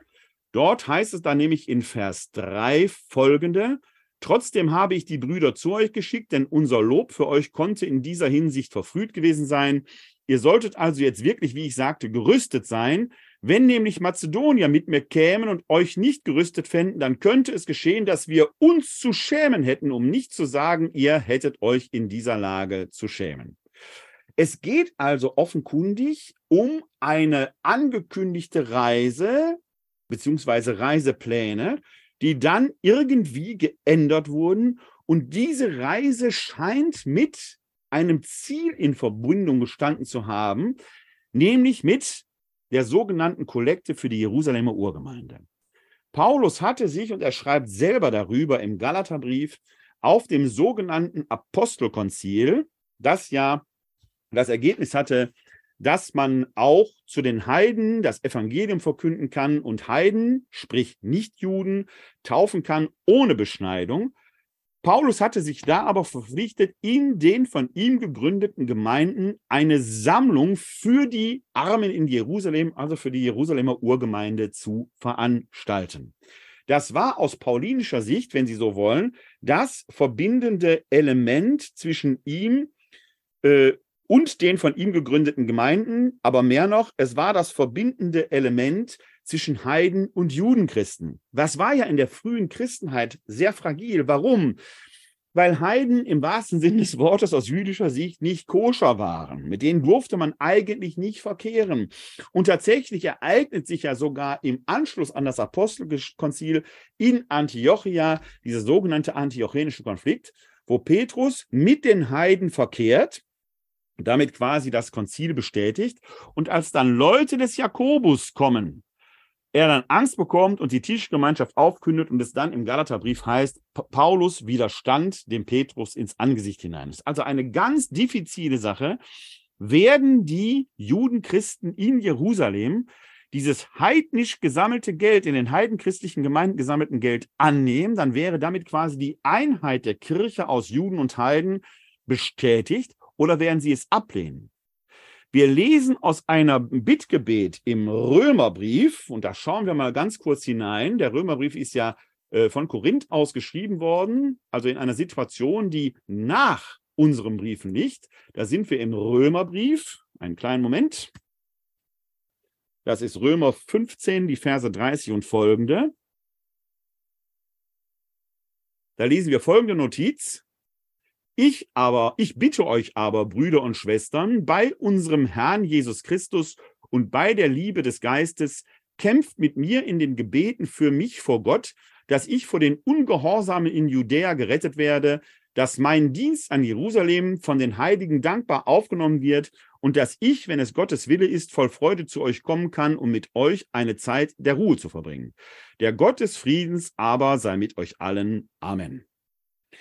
Hier bittet Paulus um nicht weniger als das Bittgebet der römischen Gemeinde, dass seine Gabe für die Jerusalemer Gemeinde angenommen werde. Paulus ist sich also gar nicht sicher, ob sein Kollektenwerk auf dieser Ebene gelingt, also ob es von der Jerusalemer Gemeinde angenommen wird. Wir erfahren leider aus dem vorliegenden Schrifttum des Neuen Testamentes nichts über das Gelingen und den Abschluss der Kollekte. Es ist wahrscheinlich, dass das Geld dort angenommen wurde, weil wir sonst möglicherweise nie von diesem Paulus erfahren hätten. Oder wir hätten davon erfahren, dass es da zu einem massiven Konflikt gekommen sei. Es ist also wahrscheinlich, dass es angenommen worden ist. Paulus selbst ist aber zum Zeitpunkt der Abfassung des Römerbriefes dort in einer gewissen Bredouille und bittet die Korinther eben um das fürbittende Gebet. Schon im ersten Korintherbrief kommt er aber eben auch auf diese Kollekte für die Jerusalemer Urgemeinde zu sprechen. Er hat in allen seinen Gemeinden dafür geworben. Im Philipperbrief gibt es diese berühmte Notiz über das Geben und Nehmen. Das heißt, in seinen Gemeinden ist das eine essentielle Botschaft, die er sendet. Ihr seid teilhaftig der Gnade, der göttlichen Gnade, ihr seid teilhaftig des Glaubens, der euch von der jüdischen Seite aus zukommt und das Volk Israel öffnet sich für euch, das ist zumindest idealtypisch das, was Paulus sich da denkt. Dass das von der Seite, von der jüdischen Seite, die nicht christlich orientiert ist, überhaupt nicht gutiert worden ist, eine ganz andere Geschichte. Aber das ist die Idee des Paulus. Und ihr bestätigt das im Prinzip dadurch, dass ihr die Gemeinde dort, die jüdische Christin und die judenchristliche Gemeinde entsprechend unterstützt. Da ging es also ums Geld. Und genau da scheint sich möglicherweise ein Konflikt entzündet zu haben. Denn wir lesen in 2 Korinther Kapitel 2, Vers 5 folgendes. Wenn aber einer Betrübnis verursacht hat, hat er nicht mich betrübt, sondern mehr oder weniger, um nicht zu übertreiben, euch alle. Im griechischen Text steht da, wenn aber einer, da steht für einer das kleine Wörtchen tis. Tis ist eins der ganz wenigen Wörter im Griechischen, die keine Betonung tragen. Das ist also wirklich äh, irgendeiner, also fast eine Randfigur. Paulus will den gar nicht so wichtig nehmen, aber dieser eine scheint Paulus auf eine massive Weise angegriffen zu haben sodass er eine Tripsis, eine Betrübnis verursacht hat. Und diese Betrübnis hat dazu geführt, was in Vers 4 geschrieben steht. Denn ich schrieb euch aus großer Bedrängnis und Herzensnot unter vielen Tränen, um nicht um euch zu betrüben, nein, um euch meine übergroße Liebe spüren zu lassen. Hier rekurriert Paulus auf ein Schreiben an die korinthische Gemeinde, das in der Exegese sehr häufig als Tränenbrief bezeichnet wird, weil er eben unter Tränen und Herzensengel geschrieben hat. Dieser Tränenbrief muss vor dem zweiten Korintherbrief geschrieben worden sein, weil Paulus ja darauf zurückblickt. Nach allem, was wir wissen, scheint dieser sogenannte Tränenbrief verloren gegangen zu sein. Die Erwähnung dieses Briefes und die Erwähnung dieses sogenannten korinthischen Vorfalles, wo einer den Paulus angegriffen hat, deutet also darauf hin, dass es bei einem Zwischenbesuch des Paulus zu einem Eklat gekommen ist, der Paulus zur sofortigen Abreise veranlasst hat. Und dann hat er nach dieser überstürzten Abreise diesen Tränenbrief geschrieben. Dieser Tränenbrief scheint eine erste Betroffenheit in Teilen, wenigstens in Teilen der Gemeinde ausgelöst zu haben, sodass man diesen Verursacher dieses Konfliktes zur Raison gerufen hat. Und jetzt scheint die kommunikative Basis bereit zu sein, dass Paulus mit dem zweiten Korintherbrief einen neuen Besuch ankündigen kann. Er möchte wieder zu der Gemeinde kommen, schickt aber seinen Mitarbeiter Titus vorab hin, um die Lage zu sondieren. Das ist der kommunikative Rahmen, in dem sich zwei Korinther bewegt. Die Frage ist, Worum ging es denn bei diesem Konflikt? Was war die Grundlage? Das eine ist, und das, äh, der erste Indiz äh, für die Identifizierung des zugrunde liegenden Themas ist ein Stichwort, das in weiten Teilen des zweiten Korintherbriefes auftaucht. Das ist die ähm, sogenannte Lauterkeit, die Elikrineia. Offenkundig muss Paulus und sieht Paulus sich in der Lage, seine eigene Lauterkeit zu beweisen und unter Beweis zu stellen. Sein Handeln, sein Reden, sein Vorgehen, all das wird Thema in 2 Korinther sein, ist von Lauterkeit geprägt. Er redet und schreibt nur das, was er wirklich meint. Er redet und schreibt nicht das, was er nicht meint. Darauf kommt er zum Beispiel in, äh, im ersten Kapitel zu sprechen. Ich suche den Vers für Sie raus, dass wir äh, da draufschreiben können. Blende Ihnen den Text gerne ein. Da sind wir im ersten Kapitel. Da kommt er schon darauf zu äh, sprechen. Ähm, hier in den Versen 12 folgende, da schreibt er, denn das ist unser Ruhm und dafür zeugt auch unser Gewissen, dass wir in der Welt, vor allem euch gegenüber, in der Aufrichtigkeit und Lauterkeit, wie Gott sie schenkt, unser Leben führten, nicht aufgrund menschlicher Weisheit, sondern aufgrund göttlicher Gnade. Denn wir schreiben euch nichts anderes, als was ihr lest und kennt. Ich hoffe, ihr werdet noch ganz erkennen, wie ihr uns zum Teil schon erkannt habt, dass nämlich, dass wir euer Ruhm sind, so wie ihr unser Ruhm seid am Tag unseres Herrn Jesus Christus. Da haben Sie die beiden wichtigen Stichworte, die Aufrichtigkeit und die Lauterkeit. Das ist das, worum es Paulus geht, das unter Beweis zu stellen. Genau das scheint man angefragt zu haben, scheint dieser Mensch ihm unterstellt zu haben, du hast unlautere Absichten. Aber worauf bezogen die sich? Im Gesamtduktus des kanonischen zweiten Korintherbriefes fällt auf, dass mittendrin zwei dicke, fette Kapitel, die Kapitel 8 und 9 sind, die samt und sonders um die Kollekte kreisen, die in sich noch einmal dieses rhetorische Schema, Narratio, Argumentatio und so weiter aufweisen. Da macht Paulus im Prinzip nochmal das Fass neu auf. Er begründet die Kollekte von Grund auf, beweist, welches Ziel diese Kollekte eigentlich hat und schafft, das werden wir uns an einem der Abende näher ansehen, ein Controlling-System. Wie kann er es schaffen, dass die Gemeinde den lauteren und werthaltigen Umgang mit dem anvertrauten Geld auch überprüfen kann. Wenn Sie daran denken, wie oft heute in der Kirche um Geld gestritten wird, sei es katholische Hochschulen, sei es Bischofspalais äh, in Limburg und sonst wo, dann ahnen Sie, wenn es ums Geld geht, hört auch für die frömmste Seele der Spaß auf. Controlling-Systeme müssen sein. Und Paulus entwickelt dort eins, wie können die Gemeinden sich vergewissern, dass der Umgang mit dem Geld auch lauter ist. Es liegt also nahe, dass diese ungenannte Figur, die den Korinthern zweifelsohne bekannt war, wir wissen nicht, um wen es sich da handelt, diese Tis-Person, man kann aus dem Genus, aus dem grammatikalischen Genus eben schließen, es muss ein Mann gewesen sein, mehr aber auch nicht, scheint ihm unlauteren, äh, unlauteren Umgang mit dem anvertrauten Geld zu unterstellt zu haben, worauf Paulus offenkundig eskalierend, dem Eklat nicht begegnend, die Gemeinde schnell verlassen hat, jetzt in der Distanz feststellt, war vielleicht nicht die beste Lösung, einfach sich davon zu machen, Türen schlagend und versucht jetzt die Beziehung zur Gemeinde wiederherzustellen. Warum ist ihm das wichtig? A, rein irdisch gedacht, weil das Gelingen seiner Kollekte daran hängt. Das muss er ja entsprechend umsetzen. Der Hinweis, den wir gerade aber gelesen haben, ich blende Ihnen den Text noch einmal ein, hier in diesem ähm, kleinen Passus im ersten Kapitel, die Verse 12 bis 14. Da geht es ja in 13 um Folgendes, denn wir schreiben euch nichts anderes, als was ihr lest und kennt.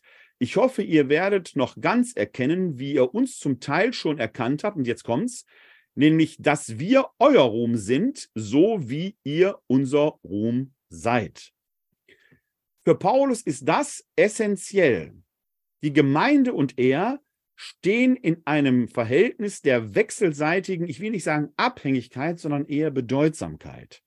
Er ist als Gründervater für die Gemeinde auch und gerade im Angesicht Gottes vor dem Thron Christi von Bedeutung. Was wird die Gemeinde sagen, wenn er als Gründervater, als Erstverkünder nicht da ist? Umgekehrt, die Gemeinde als Frucht seiner Verkündigung ist das, was er in Händen präsentieren möchte. Denken Sie an 1 Korinther, Holz, Heu oder Stroh oder Gold, Silber und Edelsteine. Es gibt nichts Schlechteres als aus paulinischer Sicht, als am Thron Gottes mit leeren Händen dazustehen. Wir haben in unserem Gotteslob dieses Lied, ich stehe vor dir mit leeren Händen her. Ein Gesang, den Paulus nie hätte singen können. Der will mit vollen Händen da stehen. Mit voller Blüte, gemeindlicher Blüte, die möchte er dem Herrn präsentieren. Was wird er dem Herrn sagen, wenn die Korinther nicht dabei sind? Dann hat er ein Problem. Und er sagt der Gemeinde auch, ihr werdet ein Problem haben, wenn ich nicht bei euch bin. Die Wiederherstellung der Beziehung aus Gründen der wechselseitigen Bedeutsamkeit ist genau das Ziel, um das es dem Paulus mit dem vorliegenden Text, mit dem vorliegenden Schreiben geht. Und da scheint eben die Kollekte, die dann eine irdische Einheit zwischen Heiden und Judenchristen herstellen soll, eine wichtige Bedeutung gespielt zu haben. Der Duktus des Schreibens zeigt, dass Paulus das mit seinen Mitarbeitern besprochen hat. Wir haben eben sehr häufig den Wir-Stil. Teilweise wird er aber eben persönlich. Und hier noch einmal den Vers äh, 4 aus dem zweiten Kapitel. Da kann man das nämlich sehr schön sehen, wie er den Wir-Stil verlässt. Denn ich schrieb euch aus großer Bedrängnis und Herzensnot unter vielen Tränen nicht, um euch zu betrüben, nein, um euch meine übergrüße Liebe äh, spüren zu lassen. Wenn aber einer Betrübnis verursacht, hat er nicht mich betrübt, sondern mehr oder weniger, um nicht zu übertreiben, euch alle. Dann wechselt er aber immer wieder in den Wir-Stil. Wir sind Mitarbeiter eurer Freude und nicht Herren über euren Glauben. Also da scheint eine ganz spezifische Strategie hinterzustellen. Äh, bevor ich jetzt weitermache, gibt es hier gerade über YouTube eine Frage von Alexander Eisinger, die greife ich gerne auf. Ich lese sie mal vor. Warum war Paulus die Kollekte für die Jerusalemer Gemeinde so wichtig, obwohl oder gerade weil sein Verhältnis zu den Gläubigen in Jerusalem nicht ganz einfach war? Äh, die, äh, schlicht und ergreifend muss man sagen, äh, aus paulinischer Sicht, und das lesen wir im Galaterbrief, ich kann die Stelle, ich hoffe, ich finde sie jetzt so schnell, mal eben aufschlagen, weil da die Antwort auf Ihre Frage drin steckt.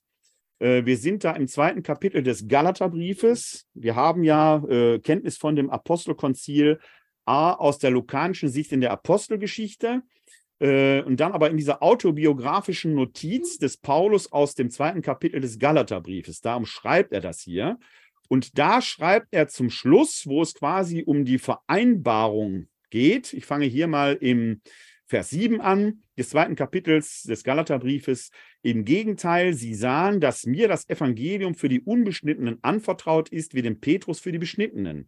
Denn Gott, der Petrus die Kraft zum Aposteldienst unter den Beschnittenen gegeben hat, gab sie mir zum Dienst unter den Völkern. Und sie erkannten die Gnade, die mir verliehen ist. Deshalb gaben Jakobus, Kephas und Johannes Kephas ist der hebräische Name für Petrus. Deshalb gaben Jakobus, Kephas und Johannes, die als die Säulen ansehen genießen, mir und Barnabas die Hand zum Zeichen der Gemeinschaft. Wir sollten zu den Heiden gehen, sie zu den Beschnittenen. Nur sollten wir an die Armen denken und das zu tun, habe ich mich eifrig bemüht. Das ist der Grund für die Kollekte. Sie ist Teil der Vereinbarung des Beschlusses des Apostelskonzils. Man hat offenkundig, und zwar nicht nur aus paulinischer Sicht, sondern es ist eine Auflage, die man ihm von außen gemacht hat, also von Jerusalemer Seite. Offenkundig brauchte die Gemeinde da vielleicht sogar Unterstützung. Man hat ihm die Auflage gemacht, dass die Heiden für die Juden sammeln um da eine Unterstützung zu haben. Und Paulus macht für sich daraus durchaus eine wichtige Aufgabe, einen wichtigen Auftrag, den er hat, weil diese Kollekte zum äußeren Zeichen wird, dass dieses Apostelkonzil und die Beschlüsse tatsächlich gelten. Die Einheit zwischen Heiden und Juden gilt zwischen Heidenchristen und Judenchristen. Deswegen ist hier direkt im Anschluss geschilderte sogenannte antiochenische Zwischenfall. Als Kephas aber nach Antiochia kam, habe ich ihm ins Angesicht hinein widerstanden, weil er sich ins Unrecht gesetzt hatte, bevor nämlich einige von Jakobus eintrafen hat er mit den Heiden zusammen gegessen. Nach ihrer Ankunft aber zog er sich zurück und sonderte sich ab, weil er die aus der Beschneidung fürchtete. Das heißt, der Petrus ist wortbrüchig geworden. Er hat die Beschlüsse des Apostelkonzils nicht eingehalten und genau das will Paulus sich nicht vorwerfen lassen. Den Auftrag, den ihm das Konzil gegeben hat, den will er erfüllen. Es ist für ihn tatsächlich ein, das werden wir an den nächsten Abenden, wenn es um den zweiten Korintherbrief geht, sehen, eschatologisch bedeutsames Zeichen der Einheit von Heiden und Judenchristen. Und wenn die korinthische Gemeinde hier nicht mitmacht, dann hat er ein Problem, weil ihm die quasi in seinem Portfolio, wenn man so will, fehlt. Das ist der pastoralpsychologische oder der psychologische Hintergrund, der für Paulus an dieser Stelle wichtig ist. Deswegen ist ihm dieses Gelingen so wichtig, weil es eine Auflage war, die man ihm gemacht hat. Also nicht er will sich der äh, Jerusalem-Gemeinde andienen, nein, die hat ihm diesen Auftrag, diese Auflage gegeben und er will das gewissenhaft entsprechend verfolgen. Werfen wir abschließend des heutigen Abends, und ich habe da zwischenzeitlich immer wieder darauf aufmerksam gemacht, noch einen Blick auf die Frage der Einheitlichkeit des zweiten Korintherbriefes. Die, das ist die sogenannte literarkritische Fragestellung. Es gibt Untersuchungen, literarkritische Untersuchungen, die suchen in Texten nach Brüchen, nach Wiederholungen, nach Logikfehlern, um daraus dann zu rekonstruieren, ob es äh, da möglicherweise mehrere Schreiben drin gibt. Im Falle des zweiten Korintherbriefes hat es in den 50er und 60er Jahren Beschreibungen gegeben, die haben einzelne Teile des Korinther, zweiten Korintherbriefes so auseinandergenommen, dass da man sagen könnte, der Paulus scheint Postkarten verschickt zu haben. Das ist natürlich absurd.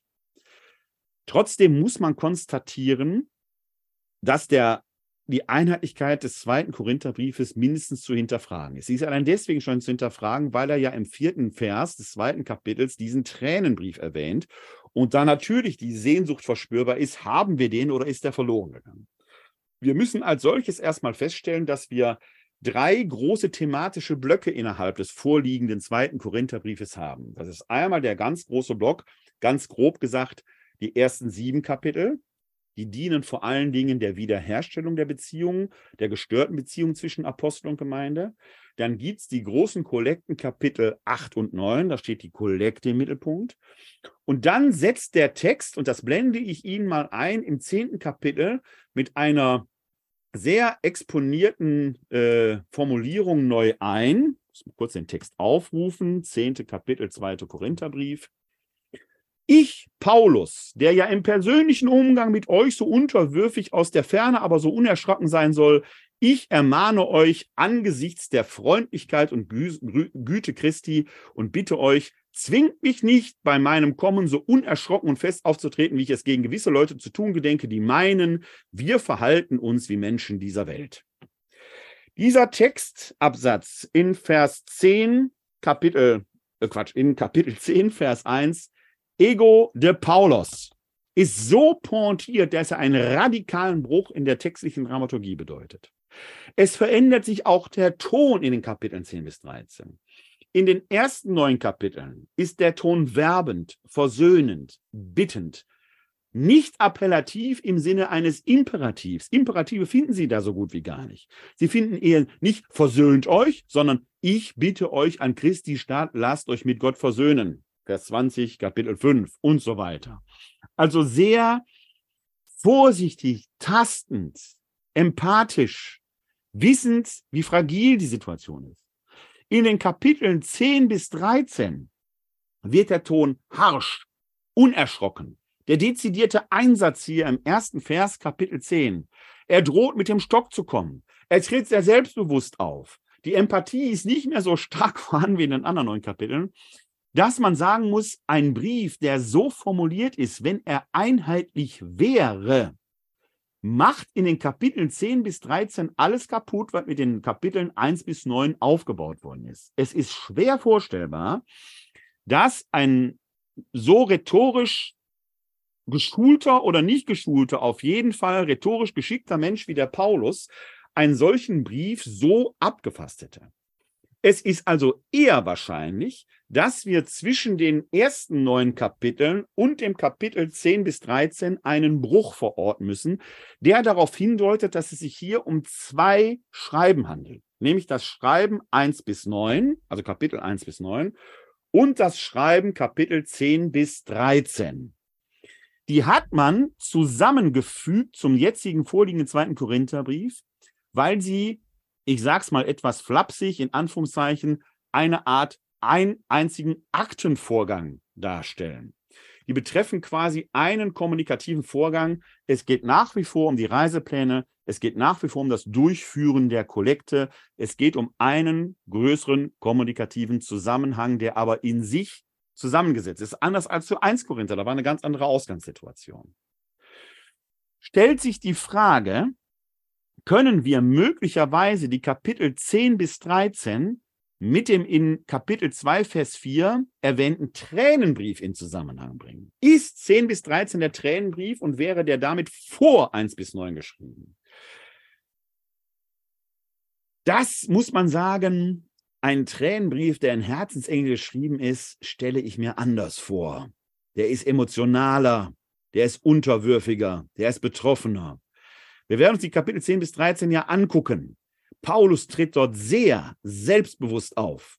Er weiß offenkundig, dass seine rhetorische Strategie, die auf Versöhnung angelegt war, in 1 bis 9, nicht so ganz aufgegangen zu sein scheint. Er hat offenkundig Nachricht aus Korinth erhalten, möglicherweise von diesem Titus, den er als Emissär dorthin geschickt hat, mit den Kapiteln 1 bis 9, dass es weiterhin Unmut in der Gemeinde gibt und jetzt tritt er selbstbewusst auf und sagt, wenn ihr auf meinen werbenden Ton nicht antwortet, dann ziehe ich andere Seiten euch gegenüber auf. Schwer vorstellbar, dass das ein Tränenbrief sein soll. Durchaus vorstellbar, dass die Kapitel 1 bis 9 einen werbenden Ton haben. Und wenn das jetzt nicht erfolgreich ist, dann muss er eben zu anderen Dingen greifen um Ihnen das deutlich zu machen. Wir haben Beispiele unserer Gegenwart, wo genau das passiert. Wenn Sie die Situation hier im Erzbistum Köln sehen, auch um unseren Erzbischof Rainer Maria Kardinal Wölki, dann sehen Sie, dass da durchaus in den Konflikten auch von Kardinal Wölki sagen wir mal, im zweiten Halbjahr 2021, erste Halbjahr 2022 eine eher ja, versöhnlicher Ton angeschlagen wurde. Auch im Diözesanen Pastoralrat hat man dann äh, psychologisch geschulte Moderatoren gehabt und so weiter und so weiter. Dann gab es aber die Interviews im September, Oktober, genau weiß ich jetzt nicht, wann die waren, und da ist der Ton plötzlich ganz anders. Er ist plötzlich selbstbewusster, fast arrogant könnte man sagen, wo er viel fordernder auftritt. Das ist ein vergleichbares Verhalten zu dem Setting, das wir im zweiten Korintherbrief haben. Es macht also durchaus Sinn, dass wir die Kapitel 1 bis 9 haben, die wurden abgeschickt. Paulus erhält dann auf der Reise nach Korinth äh, Nachricht, dass die Situation noch lange nicht befriedet ist. Er steht aber vielleicht kurz vor Korinth in Troas und muss jetzt quasi ähm, äh, äh, da Butter beide Fische geben, dass sein Werk entsprechend gelingt. Ob diese Strategie schlussendlich mit den Kapiteln 10 bis 13 aufgegangen ist, wissen wir nicht. Wir können aber erahnen, dadurch, dass wir dieses Konvolut der Kapitel 1 bis 9 und 10 bis 13 haben, dass sie aufgegangen ist, denn sonst hätten wir den gesamten zweiten Korintherbrief nicht. Also schlussendlich scheint Paulus mit seiner Gesamtstrategie erfolgreich gewesen zu sein, aber es ist ein Weg, der hart errungen wurde. Wenn man auf dem Weg der Versöhnung ist, muss man manchmal eben auch zu schwierigen Mitteln greifen, um das große Gesamtziel zu erreichen. Bleibt jetzt noch abschließend die Frage, wie gehören denn die Kapitel 8 bis 9 da hinein? Stellen die ein eigenständiges Schreiben dar, ja oder nein? Ich glaube, dass sie von Anfang an in dieses Konvolut 1 bis 9 gehört haben, denn das ist ja das eigentliche Ziel, um das es dem Paulus geht, dass er schon in 2.3, 2.4 ankündigt, wo es um die Frage der Lauterkeit geht. Er fällt aber nicht sofort mit der Tür ins Haus, sondern will mit den Kapiteln 1 bis 7, grob gesagt, erstmal die kommunikative Basis wiederherstellen, alles aus der Distanz, nicht wissend, wie die Gemeinde reagieren wird, bestenfalls antizipierend, hofft er mit den Kapiteln 1 bis 7 die Basis so weit wiederherzustellen, dass er dann in den Kapiteln 8 und 9 die Kommunikation bezüglich der Kollekte wieder auf den Weg bringen kann. Er bekommt dann Nachricht, dass das nicht so funktioniert hat und schiebt dann die Kapitel 10 bis 13 in einem Folgeschreiben hinterher. Wir merken also, es ist Kommunikation auf Distanz, Konfliktbewältigung auf Distanz, sowohl räumlich wie zeitlich, ein enorm schwieriges, gleichwohl aber interessantes Unterfangen, von dem wir heute noch lernen können, denn dass Kirche im Konflikt ist, wer wollte das in diesen Zeiten leugnen? Wir werden in den nächsten Abenden uns tiefer in die Texte hineingeben. Wir werden einzelne Passagen des zweiten Korintherbriefes sehen und uns ansehen, wie Paulus da argumentiert und werden da sicherlich noch mehr Licht ins Dunkelheit bringen.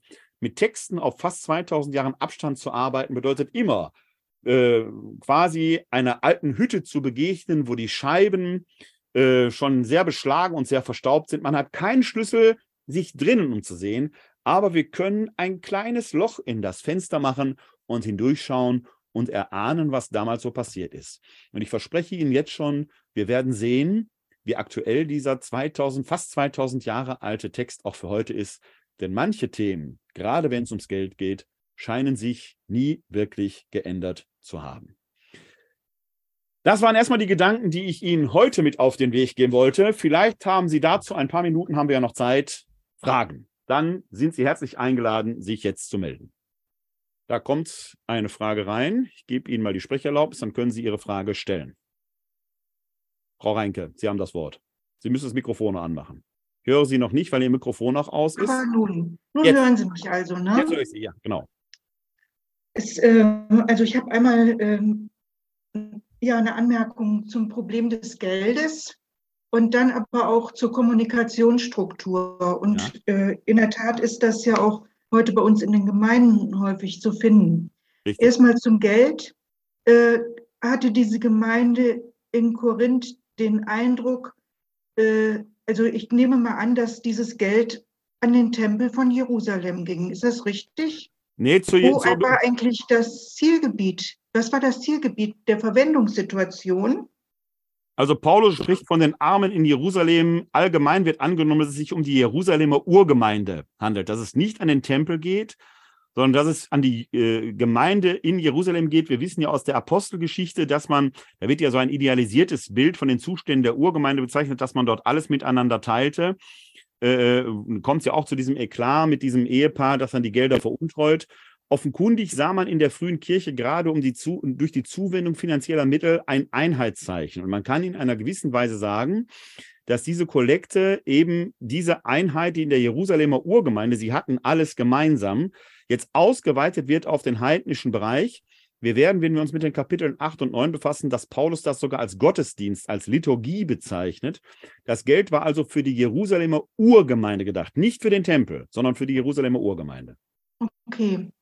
Und dann das andere, ich meine, er hat auf der einen Seite, ähm, war er sehr hierarchisch, aber auf der anderen Seite hat er diesen Gemeinden in der Peripherie eine große Selbstständigkeit bezüglich der Missionierung anvertraut. Richtig, genau. Und äh, das ist, äh, hat mich fast mit Ehrfurcht. Äh, und da kann es schon zu Missverständnissen kommen, einmal hinsichtlich der Inhalte und ja. dann hinterher auch wieder Fehlentwicklungen zurückzunehmen. Genau. Und das ist typisch jetzt für Paulus. Er kann gar nicht anders vorgehen, sonst hätte er nur eine einzige Gemeinde gründen können. Er muss die Gemeinden also in die, eine weitestgehende Selbstständigkeit entlassen. Und das birgt immer auch die Gefahr von Konflikten in sich. Zum Teil sind genau. das dann Sachkonflikte, da antwortet er im ersten Korintherbrief drauf, die sind aber dann eher sachorientiert. Dann scheint es aber in der Zwischenphase, gerade mit Blick auf die Kollekte, zu einem persönlichen Zerwürfnis gekommen zu sein, wo er plötzlich in seiner Rolle als Gründervater der Gemeinde da auf der Anklagebank sitzt. Und da scheint er, sagen wir mal, nicht ideal reagiert zu haben. Und jetzt muss er die Fronten wieder bereinigen. Wie gesagt, in diesem Vers, den wir vorhin gelesen haben, ihr seid unser Ruhm, ich bin euer Ruhm im Angesicht Christi. Diese wechselseitige Bedeutsamkeit, die brennt ihm da auf der Seele. Und das ist, äh, da ist jetzt der zweite Korintherbrief ein äh, ja, exklusives Beispiel. Wie geht Paulus da mit einer Gemeinde um und versucht den Konflikt wieder zu befrieden? Das haben wir so äh, nichts sonst im Neuen Testament. Genau, also ich sehe einmal diese Kluft, die Sie jetzt eben beschrieben haben, und dann äh, nochmal die Kluft zwischen Anspruch der Lehre Jesu und ja. seinem Auftreten auch. Ja, ne? Genau die ja ohnehin nochmal eine ganz eigene Geschichte ist, ähm, weil Paulus betont auch an einer Stelle im zweiten Korintherbrief, er hat den irdischen Jesus eben nicht gekannt, also er kannte Jesus nicht dem Fleische nach, in Anführungszeichen wohl aber den Auferstandenen, aber dem Geiste nach. Er erwähnt ja öfter in seinen Briefen, dass er manchmal ein Wort des Herrn hat, also offenkundig hat er Erkenntnis von Jesus Worten. Manchmal sagt er dann, hier habe ich kein Wort des Herrn. Dann äh, schließt er also quasi eigene Anweisungen aus dem, was er weiß, heraus. Paulus ist also ein sehr kreativer und pastoral denkender Theologe, der aber äh, nicht frei von Konflikten war und offenkundig eben nicht frei auch von eigenen Befindlichkeiten, die ihn da manchmal, wie jetzt hier im Beispiel äh, Korinth, in Bredouille gebracht haben. Aber er findet Mittel und Wege, die er aufzeigt, wie man da rauskommen könnte. Äh, wie gesagt, manchmal gelingt das mehr oder weniger, aber das ist das Spannende am zweiten Korintherbrief, dass wir da einen Einblick genau in diese Kommunikationssituation, dieses kommunikative Vorgehen haben. Denn die Evangelien wurden ja später geschrieben. Absolut, ja. Locker. Also 2. Korinther sind wir Mitte der 50er Jahre. Äh, Markus Evangelium irgendwann Anfang der 70er Jahre. Da liegen also locker nochmal ähm, 20 Jahre schon mal dazwischen. Ja, gut. Das war es von meiner Seite. Danke Alles klar, sehr gerne. Ja, wenn wir sonst keine weiteren Fragen haben, dann äh, darf ich Ihnen danken für Ihre Aufmerksamkeit. Wenn Sie möchten, sind Sie sehr herzlich willkommen in einer Woche. Am 20. Januar um 18 Uhr geht es dann weiter. Dann schauen wir richtig in den Text hinein, schauen wir uns die ersten Textstellen äh, an und machen uns da auf die Reise in die Gedankenwelt des Paulus im zweiten Korintherbrief. Wenn Sie sich hier zu dem Webinar live angemeldet haben, dann können Sie denselben Link nehmen, der Sie heute Abend äh, hier in das Webinar geführt hat. Dann haben Sie sich ja über die Erzbischöfliche Bibel- und Liturgieschule angemeldet. Ich übertrage aber eben auch wieder live nach YouTube. Da werden Sie mich entsprechend finden. Wo auch immer, wie auch immer Sie mir heute Abend gefolgt sind, bleiben oder werden Sie gesund. Helfen Sie anderen, gesund zu bleiben oder zu werden. Ihnen allen da draußen wünsche ich ein herzliches Glück auf.